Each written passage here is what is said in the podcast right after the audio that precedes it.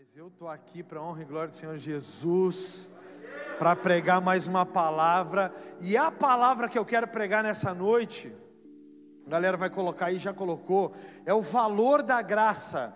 Quantos sabem o que é a graça? Levanta a mão, vocês estão com fome, gente? Sono. Pô, vamos interagir, vamos interagir, gente? Para ficar mais fácil. O feriadão já nos roubou tanta gente aí, ó. Então essas que a gente tem aqui, vamos interagir de verdade. Amém ou não? Olha lá a Kellen comigo, ainda está com a mão em pé. Ela sabe que é a graça, até esqueceu. Continuou com a mão em pé interagindo comigo. A graça é o favor imerecido. Graça, favor imerecido. É algo que eu não mereço, mas Deus me dá. Eu não mereço isso que tenho, mas Deus me dá do mesmo jeito. E esse, essa semana eu estava orando e clamando a Deus e falando com o Senhor, e o Senhor ministrou muito meu coração com relação a um louvor. Que esse louvor não está disponível nas plataformas, é um louvor novo do Felipe Vidal. E ele me mandou em primeira mão ali, porque eu tinha liberado uma palavra sobre ele, e ele a palavra se cumpriu e ele me disse, pastor, estou te mandando. Então ele me mandou cinco louvores que eles vão estar lançando aí.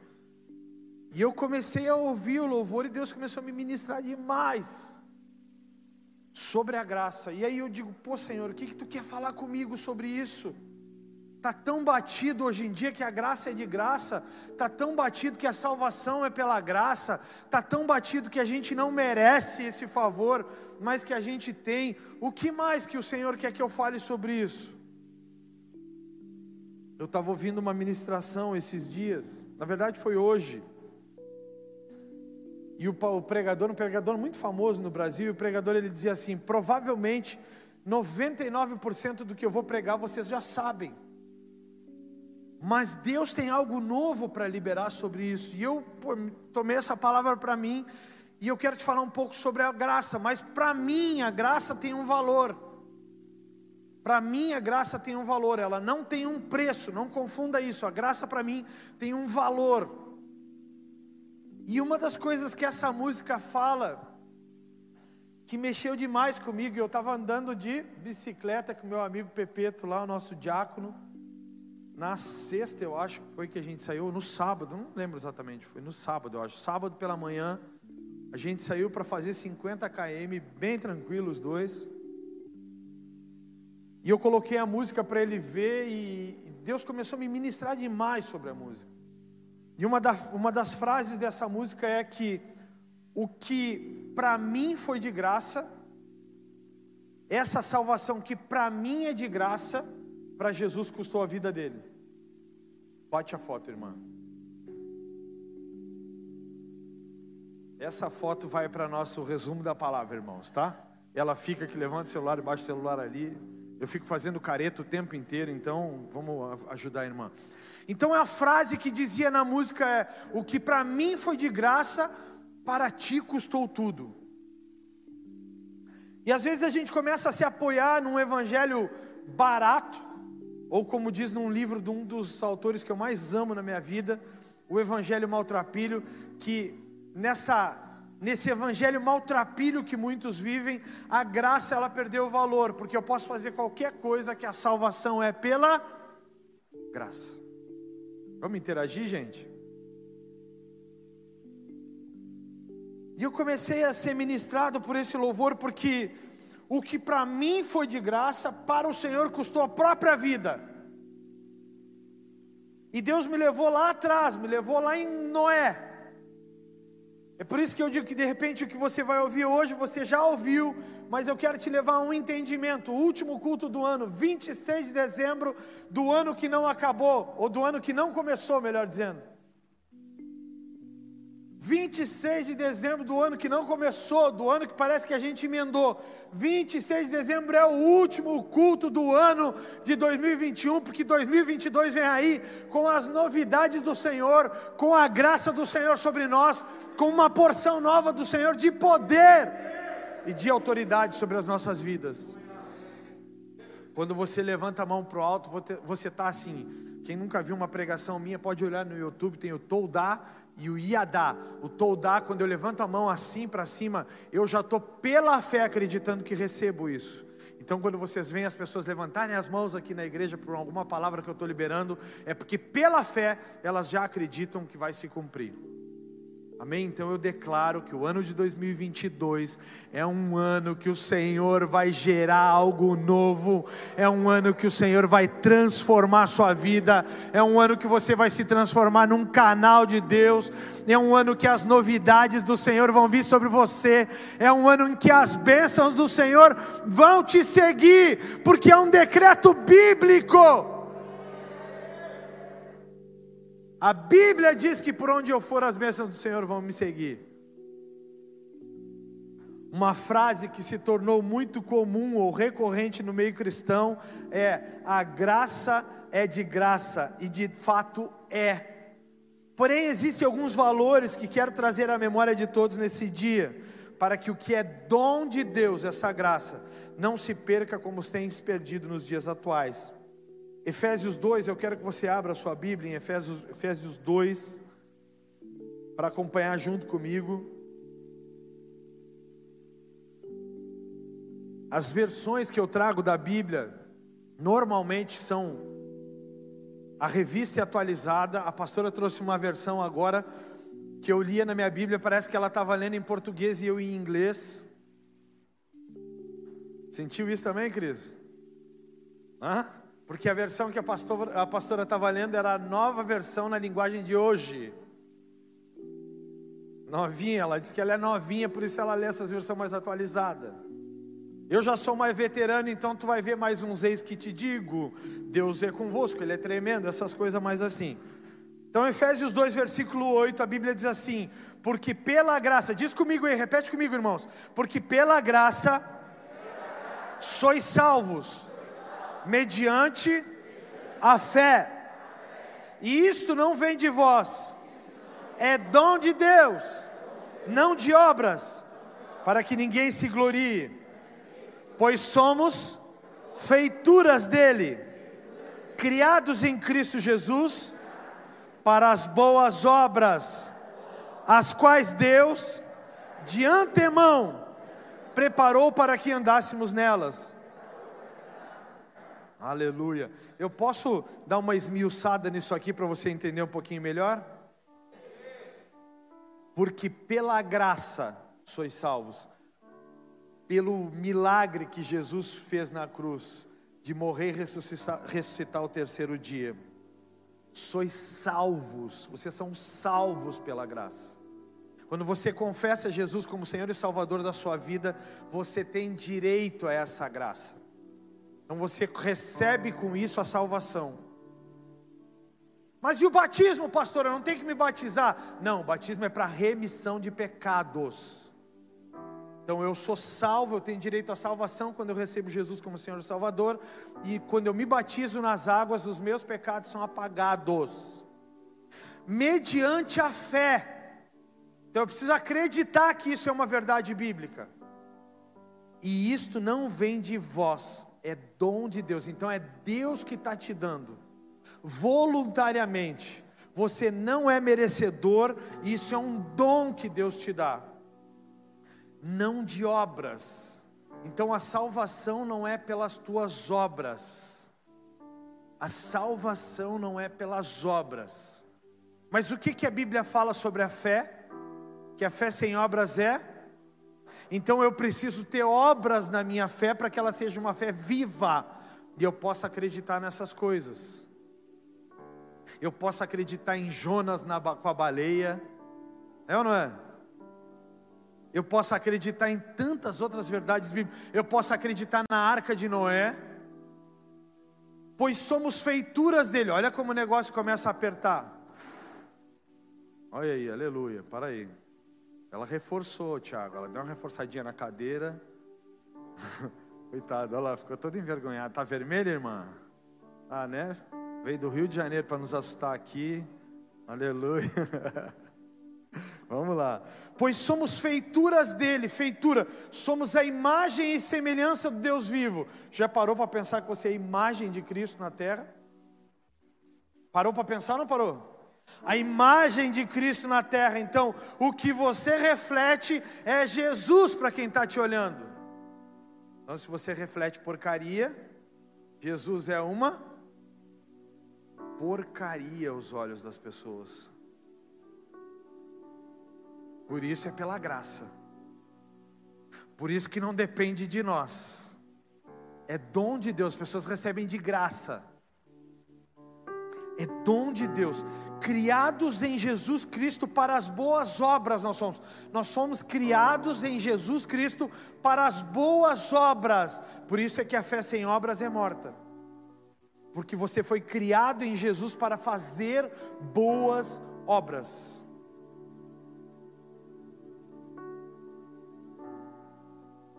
Pô, pastor, tu vem no último dia falar que a graça é de graça para nos apertar. Latim graça, eu quero te explicar em, em duas versões, do, do latim e do hebraico que é graça, porque para vocês entenderem um pouco a profundidade disso. Do latim, graça é um substantivo feminino, oriundo do termo em latim gratia, que significa benevolência, mercê, estima ou um favor que se dispensa ou recebe. Então, mais conhecida como favor, mas ela também é benevolência, mercê e estima. Em hebraico, a palavra graça, transliterada, ela fica shem, Transliterada a palavra graça em hebraico é Shem. Duas consoantes formam essa palavra Shem. A letra Shet e a letra Nun. A letra Shet representa a cerca, guardar, cerca, guardar, proteger. Já a letra Nun representa vida e vigor. Tudo isso em hebraico. Então a palavra Shem, graça significa aquilo que protege sua vida.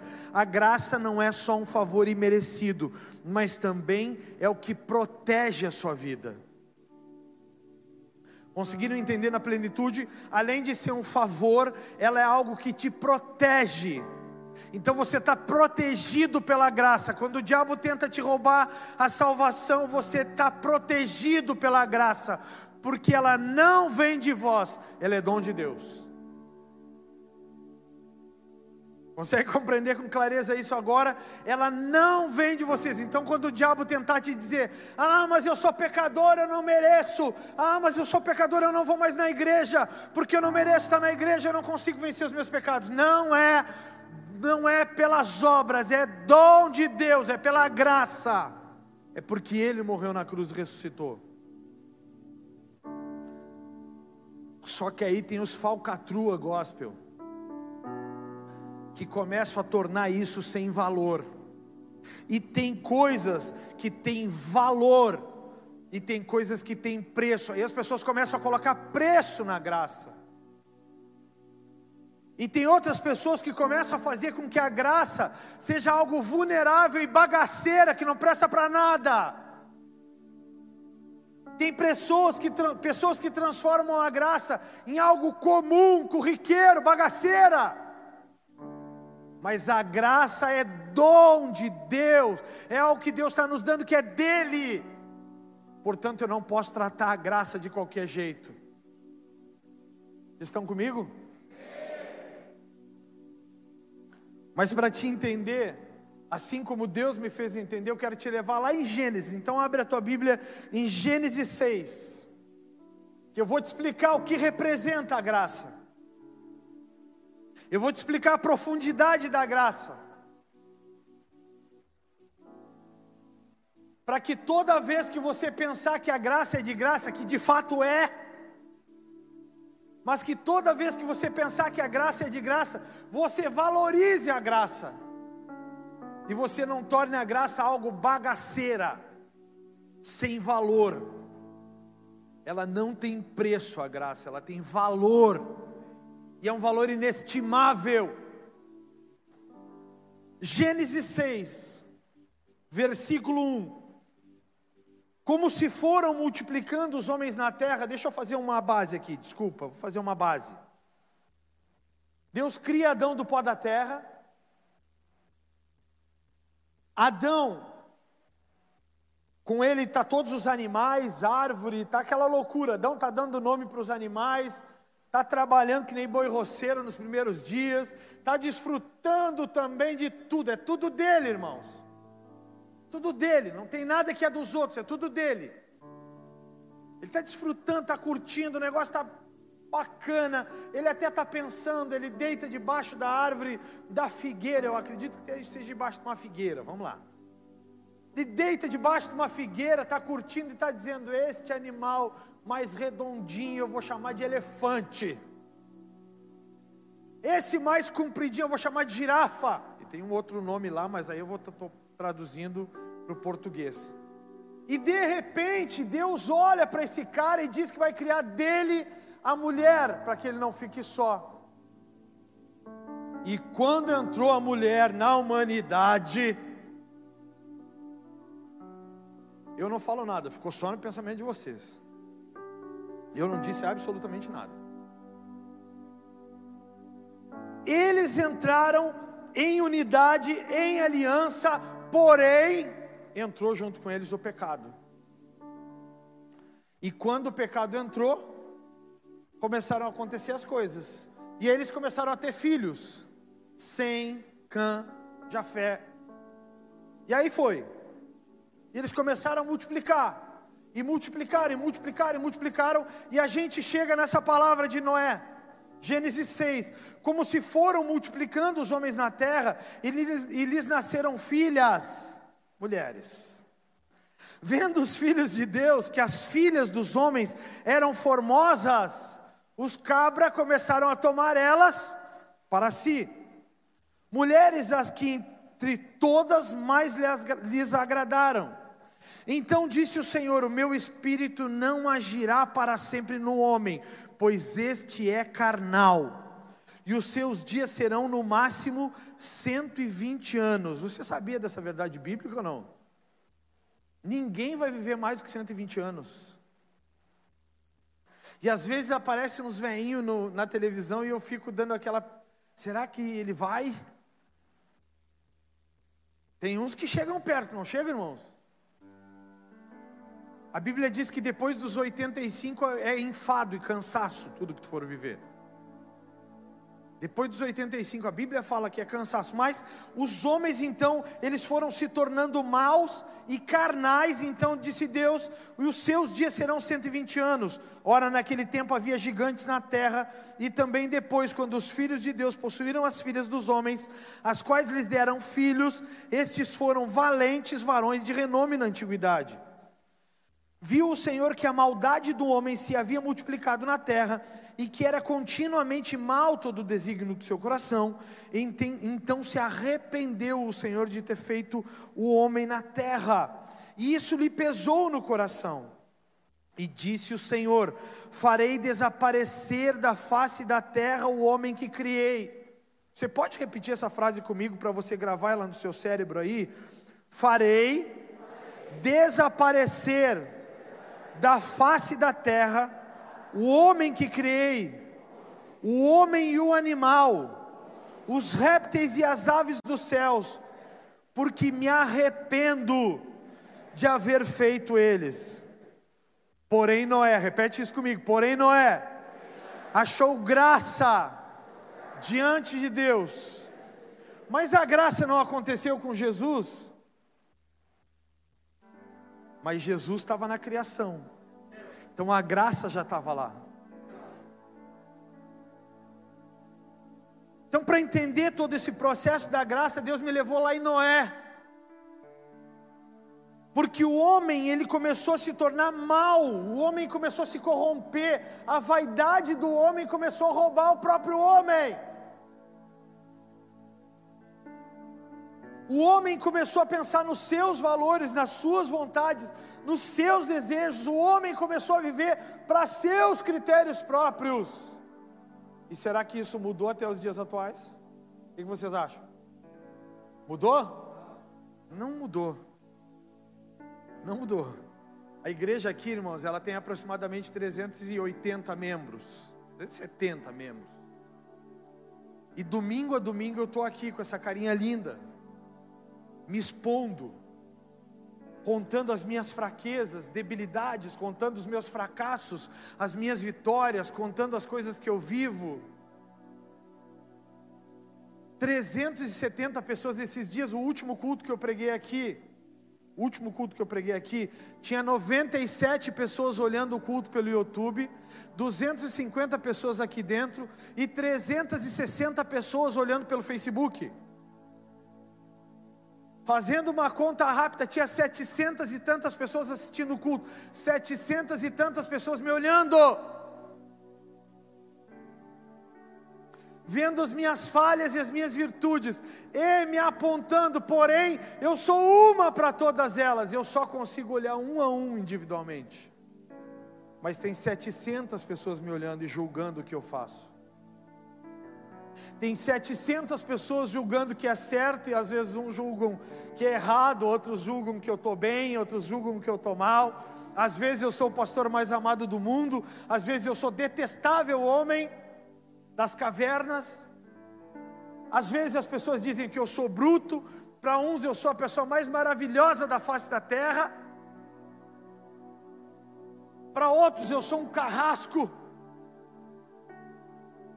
para outros eu sou um anjo, me trazem pão feito em casa que sabem que eu gosto, outros levam doces, outros levam verduras, agora os da verdura andam meio sumido. Mas Deus é com eles, irmãos. E o dos doces eu não estou podendo. Mas são muitas pessoas ao redor dos dias olhando e avaliando. Eu não faço isso eu não faço aquilo, eu não gostei do que ele falou, eu não quero desse jeito, eu isso, eu aquilo, eu aquilo outro. Eu entra na frente do nós e esquecem que eu sou ser humano como todos os outros. E isso começou a acontecer nos tempos de Noé. As pessoas começaram a fazer justiça própria. O André não presta, exclusão para o André. Não gostam da Nicole, que estava quase morrendo ali atrás, diga-se de passagem. Vocês viram que ela sumiu daqui? Viram? Ela estava passando mal. Eu acho que ela está grávida, mas. Não. Levantar as mãos em alto, senão achar. Mas a Nicole não serve exclusão para Nicole. O pastor não é legal o jeito que ele fala exclusão para o pastor. Começou a acontecer isso. Eu não quero saber de igreja, é só cobrança. Eu não quero saber de estar na, na, na igreja do Noé lá. Ark Church. Pô, não, eu, eu, se fosse eu, ia colocar. Eu ia fazer uma igreja da arca, logicamente. Quem não ia querer visitar a igreja da arca? A Ark Church não presta, só ele vai entrar, só ele presta, só ele é justo. Excluam ele. E essas coisas começaram a acontecer na face da terra. O homem começou a ser vaidoso, o homem começou a estabelecer juízo. Isso jamais poderia ser pastor de uma igreja. Isto jamais poderia trabalhar na brigada militar. Eu olhei para o Otávio ali, é meu segurança particular, Otávio. Esses dias entrou um rapaz aqui no altar. Quem estava no culto? Se eu estou aqui, eu sou, eu sou profeta, eu dou uma voadora nele. Como que ele vai subir aqui, cara? Se é um assassino, um serial killer? Mas o cara começa a olhar e começa a julgar com essa postura. Faz isso. E o povo começou a viver assim, irmãos. Aí, como já não iam na igreja, como já não pegavam a palavra de confronto, como já não pegavam a palavra de, de olhar para dentro de si mesmo e dizer: Tu está em pecado, como não começaram a ser confrontados em amor? Porque quem ama confronta. Hum? A Bíblia diz que melhor é a repreensão de quem ama do que o beijo do traidor. Só que eles se afastaram e começou a valer tudo. Começou a valer tudo, começou a poder fazer o que quisesse. Porque quando a gente se afasta de Cristo, a gente entra para o vale tudo do antes de Noé. A gente faz o que quiser. Eu não sou mais feliz com ela, vou ficar com ela para quê? Vou me casar com uma que me ama. Satanás. E eu não amo mais, eu odeio do jeito que me tratam na casa da minha irmã, não quero mais saber dela. Satanás, isso é exclusão. Estou falando isso porque a minha irmã almoçou comigo ontem. Estou amparado. Então, quando Noé começou a fazer isso, o povo começou a fazer o que dava na cabeça. Pode subir um pouquinho para mim o teclado aqui. O povo começou a fazer o que dava na cabeça. O povo começou a viver de qualquer forma e começou a entrar em injustiça no mundo. E aí Deus se arrepende de ter feito o homem. Deus se arrepende. Na narrativa sobre um dilúvio, encontrado no Gênesis da Bíblia hebraica, Deus decide inundar a terra por causa da profundidade do estado pecaminoso da humanidade. O justo Noé, justo é aquele, naquele tempo, é aquele que segue as diretrizes divinas. Então, conforme a Bíblia em hebraico, justo é aquele que segue as diretrizes divinas, porque nós não temos padrão e base para ser justos. Então, justo é Deus, nós vivemos sobre a justiça de Deus. Então, todo o estado pecaminoso da humanidade, Noé recebe instrução para construir uma arca. Deus separa o único justo, ou aquele que andava segundo as diretrizes divinas. Deus mudou? Daquele tempo para agora, Deus mudou, irmãos? Então, quem que é justo? Quem que é justo para vocês? E quem anda em justiça então? Quem anda nas diretrizes divinas. Quem merece? Quem anda nas diretrizes divinas, segundo o nosso padrão. Segundo o padrão de Deus, todo mundo merece. Mas é chocante.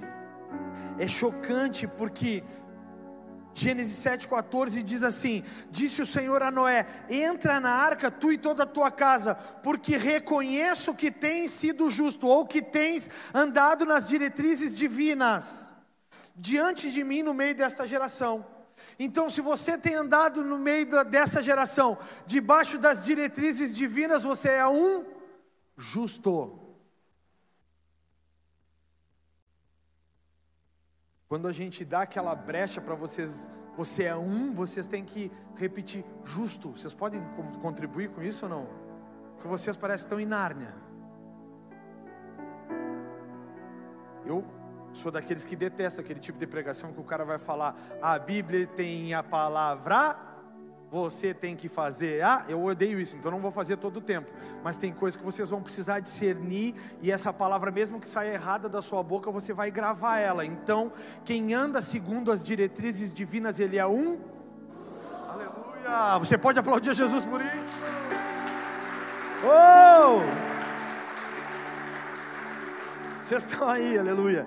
De todo animal limpo levarás contigo sete pares macho e sua fêmea, mas dos animais imundos um par só, o macho e sua fêmea.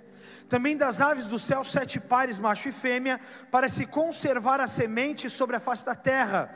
Porque daqui a sete dias, cara, daqui a sete dias, farei chover sobre a terra durante quarenta dias e quarenta noites, e da superfície da terra exterminarei todos os seres que fiz.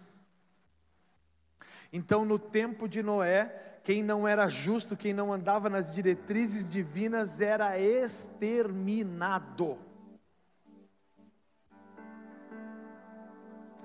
Aí Deus me fez entender o valor da graça. Aí nessa passagem foi que eu entendi literalmente o valor da graça. Porque a graça de Deus, ela não existia para os homens, apenas para os justos. Então, porque não eram justos, eram exterminados. da face da terra.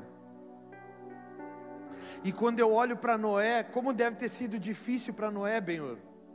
Porque Noé é o único cara que andava na linha da palavra de Deus. Todos os outros seres humanos andavam distantes da vontade de Deus. E tem gente que deixa de vir na igreja porque é duro. Gente, só Noé andava segundo as diretrizes de Deus. Ele era o único que andava na contramão. Todo mundo bebia, ele não. Todo mundo julgava, ele não. Todo mundo traía, ele não. Tudo que os outros faziam, ele fazia o oposto. Um homem, um homem preservou a justiça de Deus. Um homem, ele não podia sentar na casa do Vi, que é o melhor abraço. Um abraço aqui, Vi, vem cá. É o melhor abraço que. O Jean também, vem cá, Jean. São os dois, eu acho que eles são gêmeos. São os dois melhores abraços que tem aqui. Vem cá me dar um abraço. Esses são os melhores abraços que tem aqui. Me, me abraça. É, Essas mulheres foram abençoadas.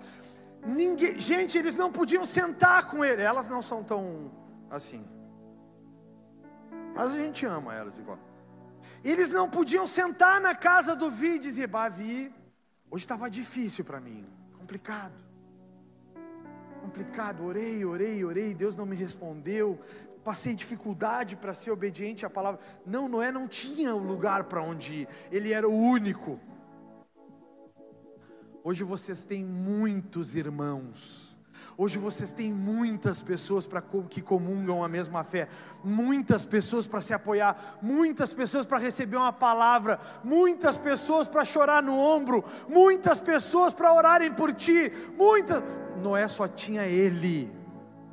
Querido Alexandre, sua família que está nos visitando, Noé só tinha ele, mais ninguém, mas ele entendia o valor do seu Deus ele entendia o valor do seu Deus, ele, ele entendia o valor da justiça divina. Ele preservava os valores cristãos, ele preservava as virtudes da fé, ele preservava, ele mantinha a obra intacta. Mas a pergunta que eu te faço é: e se dependesse de vocês para isso acontecer? E se dependesse de vocês, justos, ficarem para que toda a humanidade fosse salva, e vocês sabiam que vocês estão aqui por causa de Noé? Sabiam? Porque por causa de Noé, depois de ter acontecido o dilúvio, Deus fez uma aliança com o povo que é esse arco-íris que vocês enxergam no céu de vez em quando, é a memória de que Deus tem uma aliança de que nunca mais exterminará o povo dessa maneira. É por causa de Noé. Que às vezes a gente vai contar a história e a gente fica fazendo milindre, porque ela parece uma história tão doida. Uma arca que demora 120 anos para construir. 120 anos, Felipe! Ele era o único justo, 120 anos, Gabriel. 120 anos esperando a promessa. Tem gente que chega na igreja ontem já quer a promessa para hoje. 120 anos, Noé levou. Diga para quem está do seu lado, se está duro para ti, imagina para Noé. 120 anos esperando a promessa dele.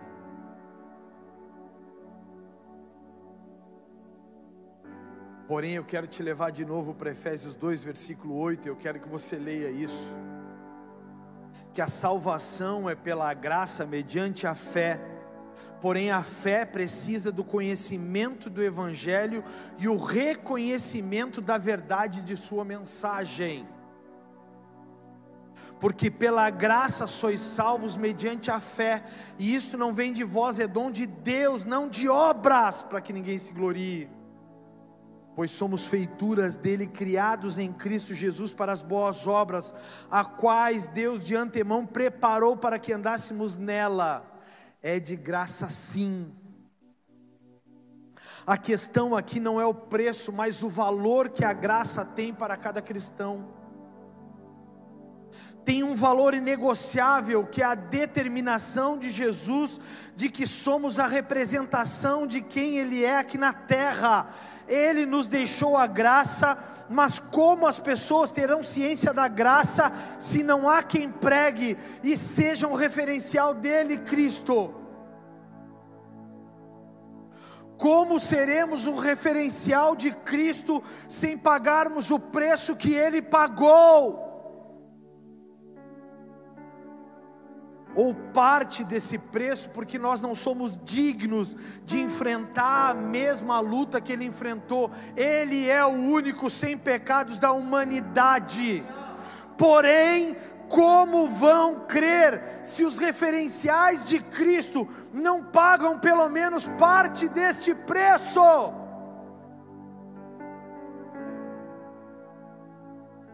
Não somos dignos de tudo que Jesus viveu, mas nós somos a sua representação.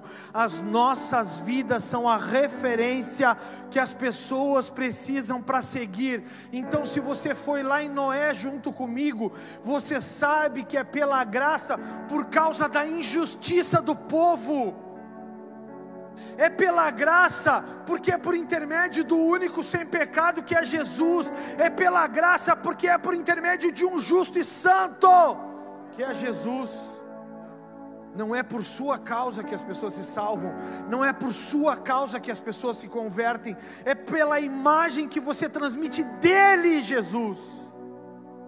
Porque eu, Fabiano, sou corrupto, vaidoso, orgulhoso, mas com Jesus eu olho para as pessoas que me ferem e eu não consigo ser com elas como elas são comigo, porque eu fui salvo. Eu recebi de graça esse dom chamado fé. Eu recebi de graça esse dom chamado salvação. Romanos 10, versículo 14, a Bíblia diz: Como, porém, invocarão a quem, aquele em quem não creram? Como as pessoas podem invocar o nome de Jesus se elas não creem nele?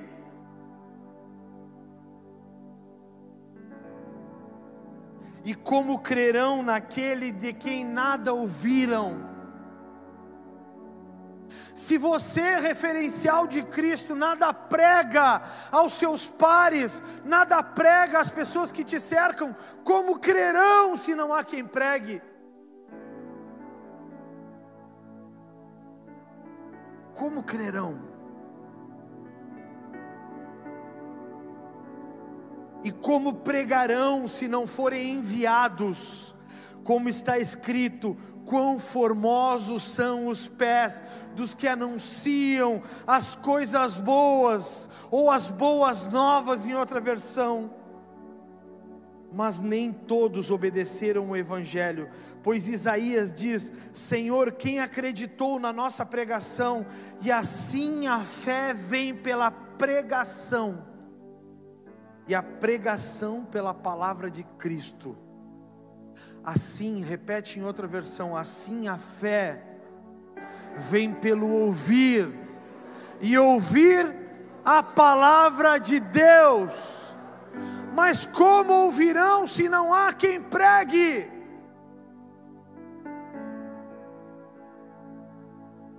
Tem uma frase que é atribuída a muitos pensadores, mas eu creio com força que ela é atribuída a Martinho Lutero, que diz que em todo tempo pregue, mas quando necessário, use palavras pregue a sua própria vida.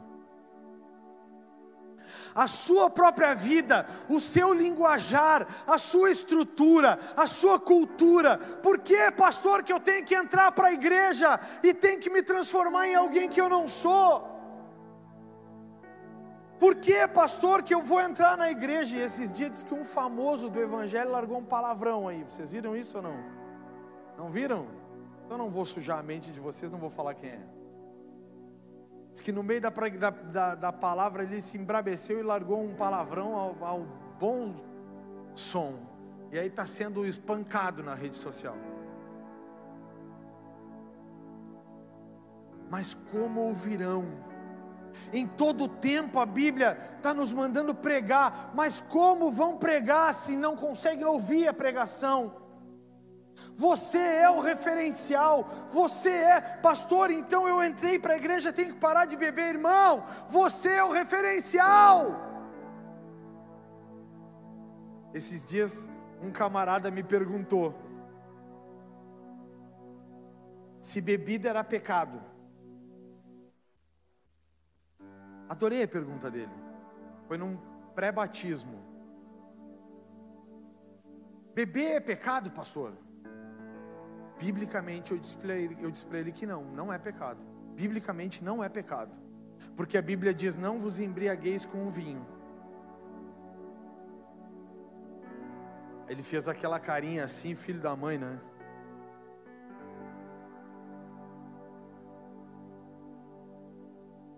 E aí eu disse para ele o seguinte, mas vamos lá, vamos combinar. A gente aqui todo mundo é cristão, correto ou não? Aqui todo mundo é cristão ou não? Somos ou não somos? Tá, e se vocês me pegarem num barzinho amanhã com os amigos depois do futebol bebendo uma cervejinha, ou uma vodka com um energético, o que, que vai achar, Thay? Vai ser legal? Não? Não, Penhur? Não? Não vai gostar de me ver bebendo? Cervejinha. Misericórdia dele.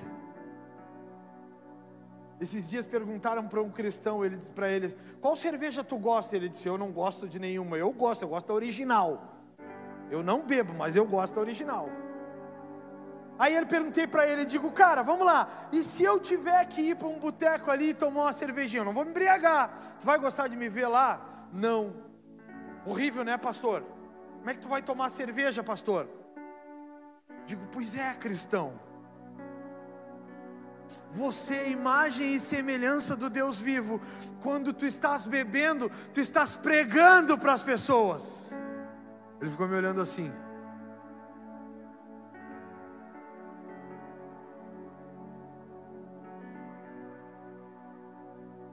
Esses dias eu estava vendo uma festa de cristãos e eu falei só para meus obreiros aqui, furioso, enlouquecido, e agora eu vou falar calmo, sereno. Mas para os meus obreiros eu estava furioso, num pré-intercessão aqui. Eles acharam que eu ia me agarrar nas goelas de um. Festa de crente. E eles estavam dançando a música da boquinha da garrafa. E tinha um momento, e eu não vou fazer, logicamente, o gesto aqui, porque depois explode na rede social, e eu não quero estar famoso na rede social por uma baixaria, mas no meio do, do, daquela festa, eles dançavam e faziam o gesto de que estavam fazendo uma, que estavam tendo uma relação sexual. Cristão, a igreja, Tati, a igreja, Tati, a igreja pregando, Tati, a igreja, Tati, a igreja. Diga para quem está do seu lado: a graça é de graça mas para Jesus ela teve um valor. Sabe o que custou? Diga aí. A própria vida dele. Não trate isso de qualquer jeito.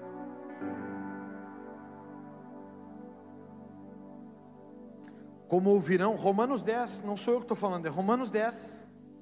Como ouvirão? Como, porém, invocarão aquele em quem não creram? Ou como crerão naquele que nada ouviram? E como ouvirão se não há quem pregue? E como pregarão se não forem enviados? Como está escrito: quão formosos são os pés dos que anunciam coisas boas. A Bíblia diz que se algo causa escândalo para o seu irmão, você não deve fazer. A Bíblia diz assim: aquele que come não julgue que não come, aquele que não come não julgue que come. Mas, se isso te escandaliza, priorize não fazê-lo, porque você prega. a todo tempo. Vocês estão entendendo? E tem gente que está confundindo valores da fé cristã. Tem gente que está confundindo, André, valores básicos da fé cristã. Valores básicos, Glauber, valores inegociáveis. As pessoas vão desesperadas para a igreja porque querem ser transformadas. E como vão ser transformadas por pessoas que são iguais a elas?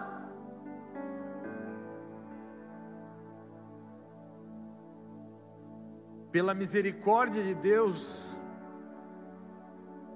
a igreja ela não é assim como vocês estão vendo agora num feriadão, que tem algumas cadeiras vazias. A igreja enche. É pela misericórdia de Deus, porque eu não alivio o cajado aqui. Porque essa igreja aqui, o natural seria ser uma igreja vazia, porque eu não prego a teoria da prosperidade, eu não prego um evangelho purpurina, que tudo é festa. Eu prego um evangelho de transformação. Eu prego um evangelho que eu morro pela vida do André, que não tem nenhum parentesco comigo, mas que hoje me chama de pai.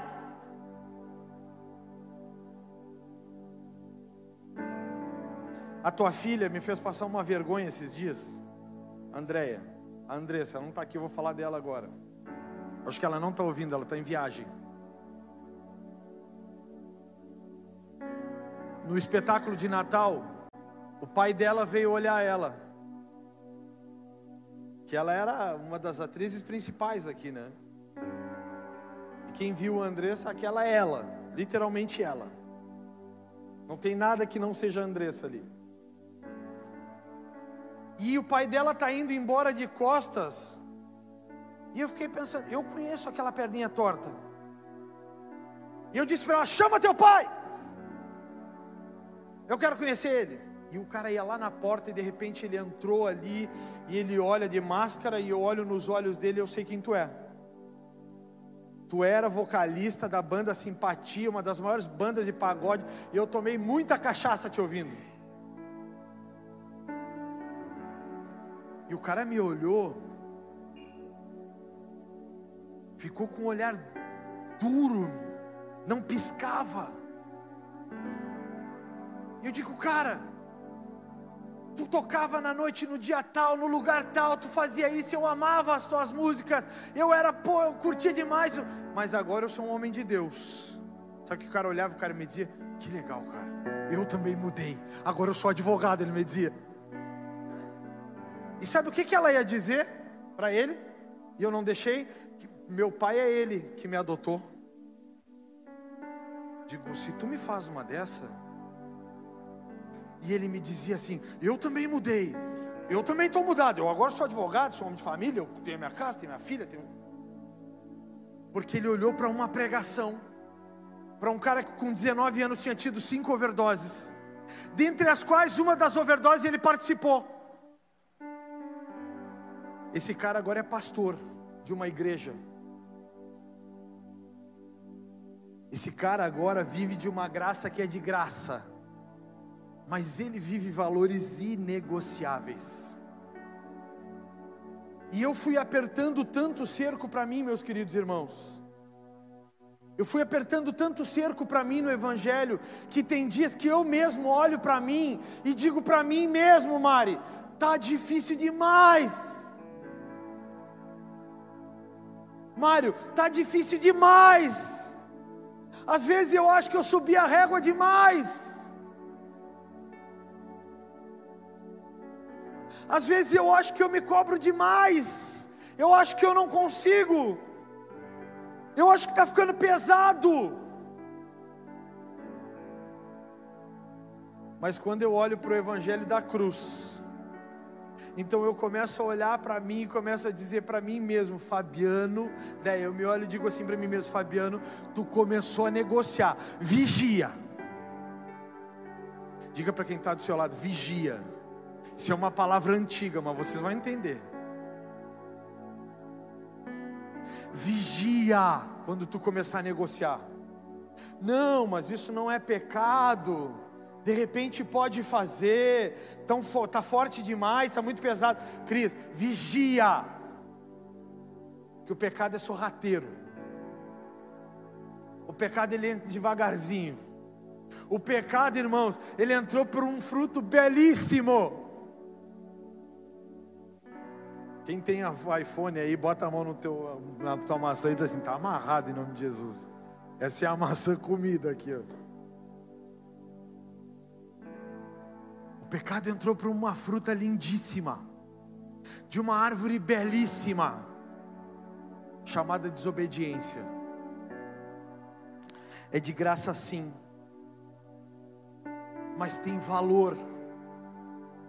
Pelo pecado de uma geração, tudo foi destruído, com isso a dor de um Deus Pai. Tudo foi destruído por um Deus que é Pai, mas que não poderia deixar continuar toda aquela corrupção, porque as pessoas estavam todas elas se perdendo e apenas um era justo. Ele precisava fazer alguma coisa.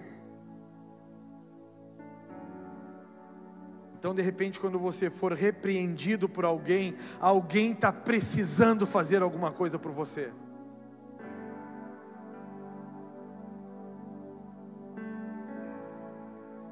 Mas pela justiça de um só homem, tudo foi reconstruído. Então nos foi dado o presente de um Salvador que pagou o preço que hoje temos, que é a graça, e com ela a salvação eterna. A graça é de graça sim, mas a graça tem um preço altíssimo. A graça teve um preço altíssimo. A graça fez Jesus viver 30 anos como filho obediente. A graça fez Jesus abrir mão dos seus três últimos anos de vida para provar que ele era Deus e que ele resistiria todo e qualquer pecado, toda e qualquer tribulação, com lealdade a Deus sem cair. A graça por causa da graça, Jesus viveu 18 meses da sua vida apenas ensinando 12 homens, dentre os quais um desses homens o traiu na mesa.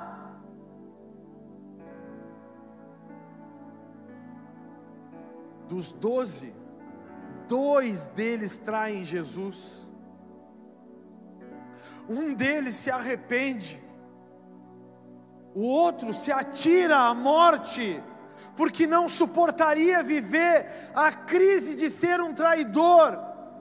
Mas Jesus suportaria a ideia de ter um filho que o traiu, porque ele era o próprio perdão dos pecados da humanidade, ele era a graça. Ele, Jesus, era o perdão dos nossos pecados, ele era e Judas não conseguiu entender isso. A diferença de Judas para Pedro é que Pedro entende que Jesus é o perdão que a humanidade precisa e merece. E Judas não entende que Jesus era o perdão. Judas recebe toda aquela condenação pelo seu ato falho. O que eu quero te dizer no último culto do ano, é que a graça é de graça, mas o valor dela é altíssimo. Custou a vida de Jesus, que para vocês foi de graça, custou a vida dele. E ele viveu 33 anos da sua vida renunciando tudo por tua causa, para que você vivesse e tivesse direito à salvação para que você vivesse e tivesse o direito de olhar para o seu filho, de olhar para o seu irmão e dizer para ele: vem do jeito que você está. Porque o perdão dos pecados é a graça, e a graça é o perdão dos pecados, e a graça é Jesus. Sabe por que, que aqui na igreja você pode vir de bermuda, de chinelo de dedos, Sabe por que, que aqui na igreja você pode tocar de boné? Sabe por que, que aqui na igreja você pode botar uma roupinha mais despojada?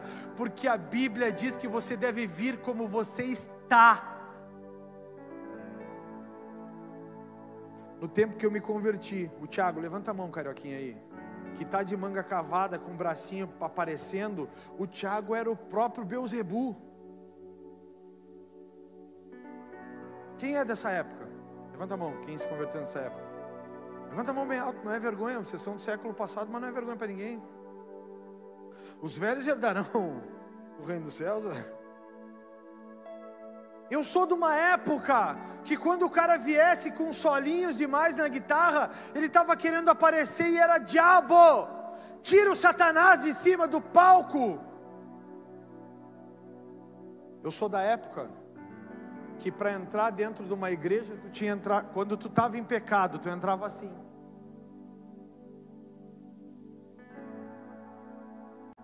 Camisa fechada. E a minha não está querendo fechar. Está em rebeldia. Quando tu estava em pecado, tu entrava assim. Se tu não entrasse de gravata, irmão, tu não era aceito. Eu sou de uma época em se tu entrasse dentro da igreja de bermuda, tu não era aceito, tu tinha que voltar para casa. Porque eram impostos costumes para não se perder a origem e a raiz do evangelho. E aí eles foram apertando, apertando, apertando, apertando, tornando quase impossível ser cristão para que quem ficasse dentro da igreja fosse genuinamente crente.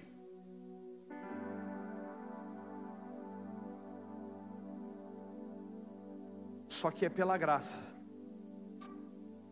Diga para quem está do seu lado: é pela graça. E se é pela graça, não é por roupa. Presta atenção aqui, ó. Galera, vamos pedir para não ficar aqui desatento. É pela graça. E se é pela graça, não é por roupa. E se é pela graça, não é por costumes. Se é pela graça, é por causa de Jesus. Se é pela graça, é por causa de um só homem. Mas você é a pregação do Evangelho que eles querem ouvir. E se você começou a soltar demais a corda, vigia. Porque o Evangelho nunca foi frouxo. Vigia, porque o Evangelho nunca foi frouxo. Vigia, porque o Evangelho é o Evangelho da cruz. Quem quiser vir após mim, negue-se a si mesmo, tome a sua cruz e siga-me. Cruz, peso, muitas vezes, problemas noutros consequências em outros, dificuldades em outros.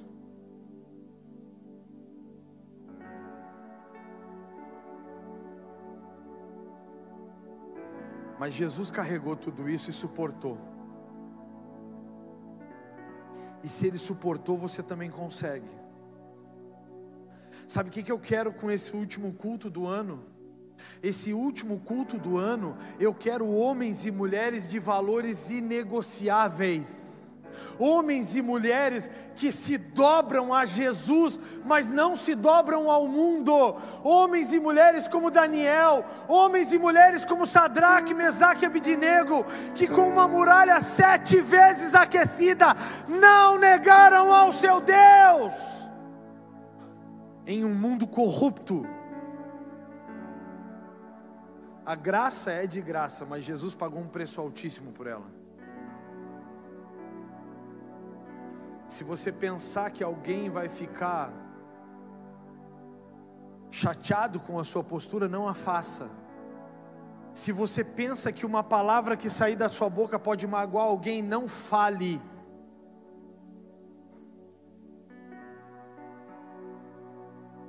Porque Deus não te chamou para ser pedra de tropeço, Deus te chamou para ser pedra de salvação, pedra angular.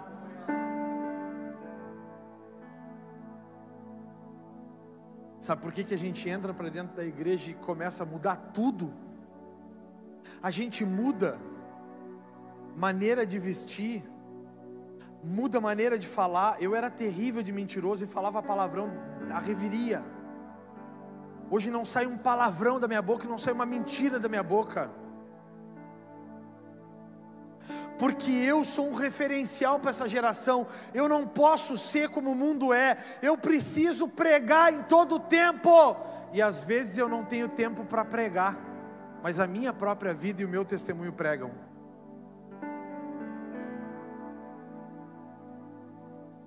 E sabe qual é uma forma de escândalo que o diabo arrumou? Quem sabe? Uma das formas mais potentes de escândalo que o diabo arrumou. Levante a mão, quem sabe pode arriscar. Sabe? Qual? Bingo. A rede social. Isso é uma das formas mais medonhas que o diabo arrumou para entrar sorrateiramente o pecado, porque a rede social expõe tudo. E tem gente que já não prega mais em rede social há séculos.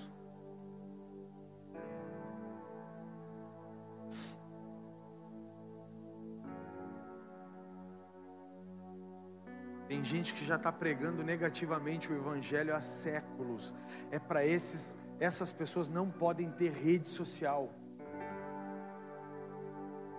Como cristão, a rede social precisa ser edificação que as pessoas estão te olhando.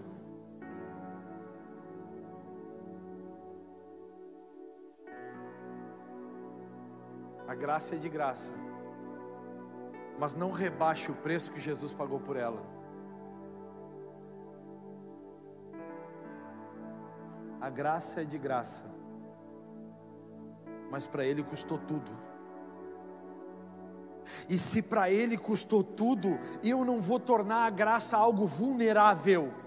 Eu não vou tornar a graça algo qualquer, eu vou fazer da graça algo inegociável para as pessoas.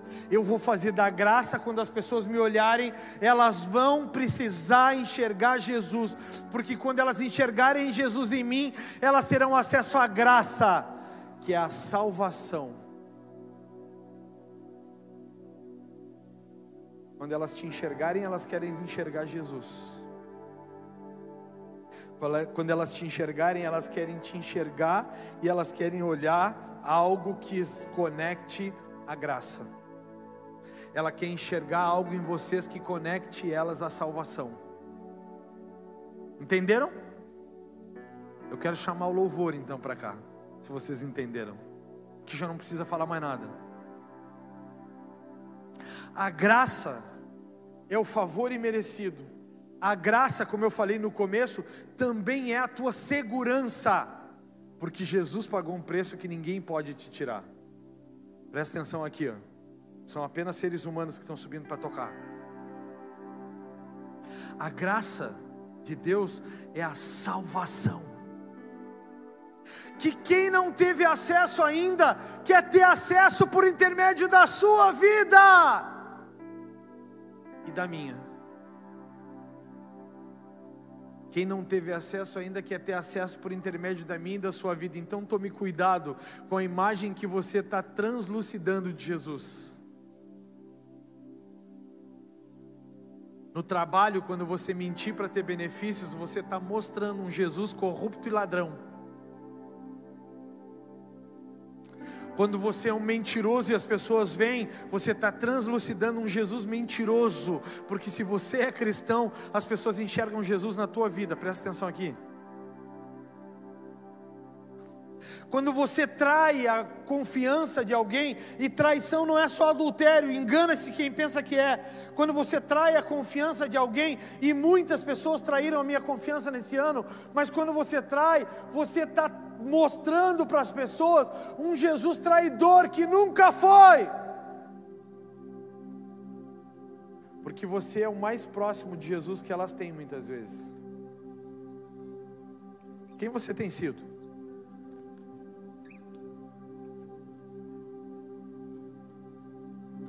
Quem você tem sido? Último culto do ano, irmãos. Culto para refletir Não pensou que eu ia te dizer que 2022, que ia acabar o 21, e eu ia te dizer, eu ia vir para cá pregar uma palavra para te mostrar, tá tudo bem. Tá tudo tranquilo, vai dar tudo certo. Essa palavra eu não tenho. Eu não tenho como te dizer, Hilton, que vai dar tudo certo. A Bíblia diz que Deus perdoa o pecado, Edu, mas que não apaga a consequência.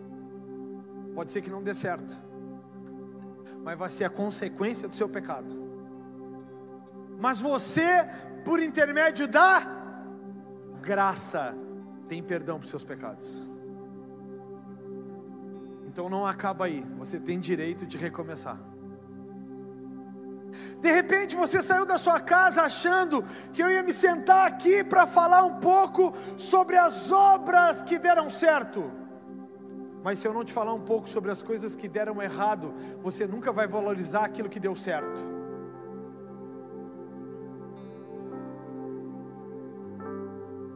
Tem pessoas como eu que tiveram perdas irreparáveis, né, Dani? Mas o que eu quero te dizer é que tu estás viva e que tens o teu filho, filha. De repente o teu ano não foi o ano mais belo mas você está aqui pronto para recomeçar 2022. Um ano que pode dar tudo certo, porque pela graça sois salvos. Eu poderia vir para cá e te dizer que tudo que aconteceu em 2021 não vai acontecer no 2022, mas isso pode ser mentira então quer dizer que 2022 pode ser até pior do que 2021, pastor? Pode. Mas pela graça sois salvos. Isso não vem de vós, é dom de Deus. Ele te deu de graça. Valorize. Eu poderia vir para cá e te mostrar só as vitórias bíblicas, mas você jamais valorizaria um homem chamado Noé que foi o único justo em uma cidade, em um estado, em uma nação, e que por intermédio da justiça deles, vocês têm acesso hoje à vida eterna. Por causa de Noé, vocês têm acesso aos seus filhos, filhas, família. Noé deu condições para a chegada de Jesus porque da árvore genealógica de Noé alcança-se Jesus. Mas se ele não tivesse sido justo, Duda, não teríamos direito a recomeçar. Foi pela justiça dele que tudo recomeçou. Mas foi pela graça de Jesus que nós tivemos direito à salvação. Então eu quero que vocês junto comigo se levantem para um novo ano, para uma nova história e para um novo tempo. Porque não foi de qualquer jeito, não foi de graça. Diga para quem está do seu lado: não foi de graça. Não, abraça ele aí, diga para ele: não foi de graça, é de graça. Abraça com, com vontade e diz: não foi de graça, irmão, é de graça, por causa de Jesus.